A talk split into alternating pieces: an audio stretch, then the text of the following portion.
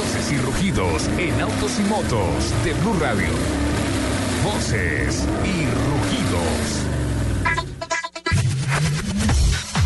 En un comunicado de prensa enviado esta semana, Ford Motor Company recordó que el 2 de septiembre de 1959 fue presentado públicamente el sedán Ford, el sedán Ford Falcon, carro calificado como el primer compacto del mercado y que se define por un largo de máximo 4.5 metros. El Falcon fue un inmediato éxito, imponiendo el récord de ventas para un año de 417 mil unidades en esa época.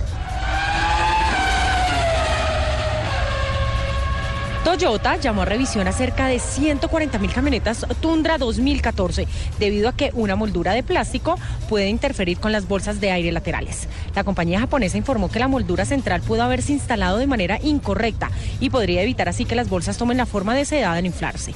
Toyota señaló que desconoce si ha habido accidentes o lesiones a causa de este problema. Con el Pekín Prix arranca hoy 13 de septiembre la tan promocionada esperada Fórmula E o Fórmula Ecológica, que anticipa una nueva era en los deportes a motor. El empresario español Alejandro Agad ha armado una categoría de competición en torno a monoplazas totalmente eléctricos, con una estructura organizativa similar a la Fórmula 1, de la cual copia el sistema de puntaje. Diez equipos disputarán la primera temporada y todos usarán un mismo monocasco, concebido por Dalara, que se moverá a impulso de un tren de mando eléctrico desarrollado por McLaren y Renault Sport. Finalmente, Luca Cordero de Montesemolo lo ha confirmado en un comunicado de prensa. Deja la presidencia de Ferrari. Una parte del comunicado destaca. Ferrari tendrá un importante papel en el grupo FCA en la próxima emisión de acciones de Wall Street. Esto abrirá una fase nueva y diferente, que creo encabezará su nuevo representante legal. Es el fin de una era, así que decidí dejar mi puesto como presidente tras casi 23 maravillosos e inolvidables años, más los transcurridos junto a Enzo Ferrari en los 70s. El fabricante japonés Honda desarrolló un automóvil que puede conducirse por sí mismo en autopistas. Se trata del Acura RLX Sedan, coche que tiene cámaras que monitorean los carriles.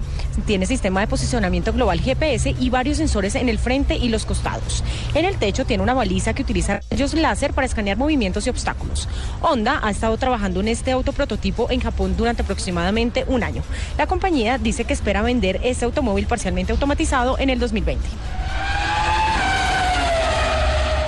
Brasil ha confirmado que se ha actualizado en todo aspecto el histórico Fiat Uno 2015.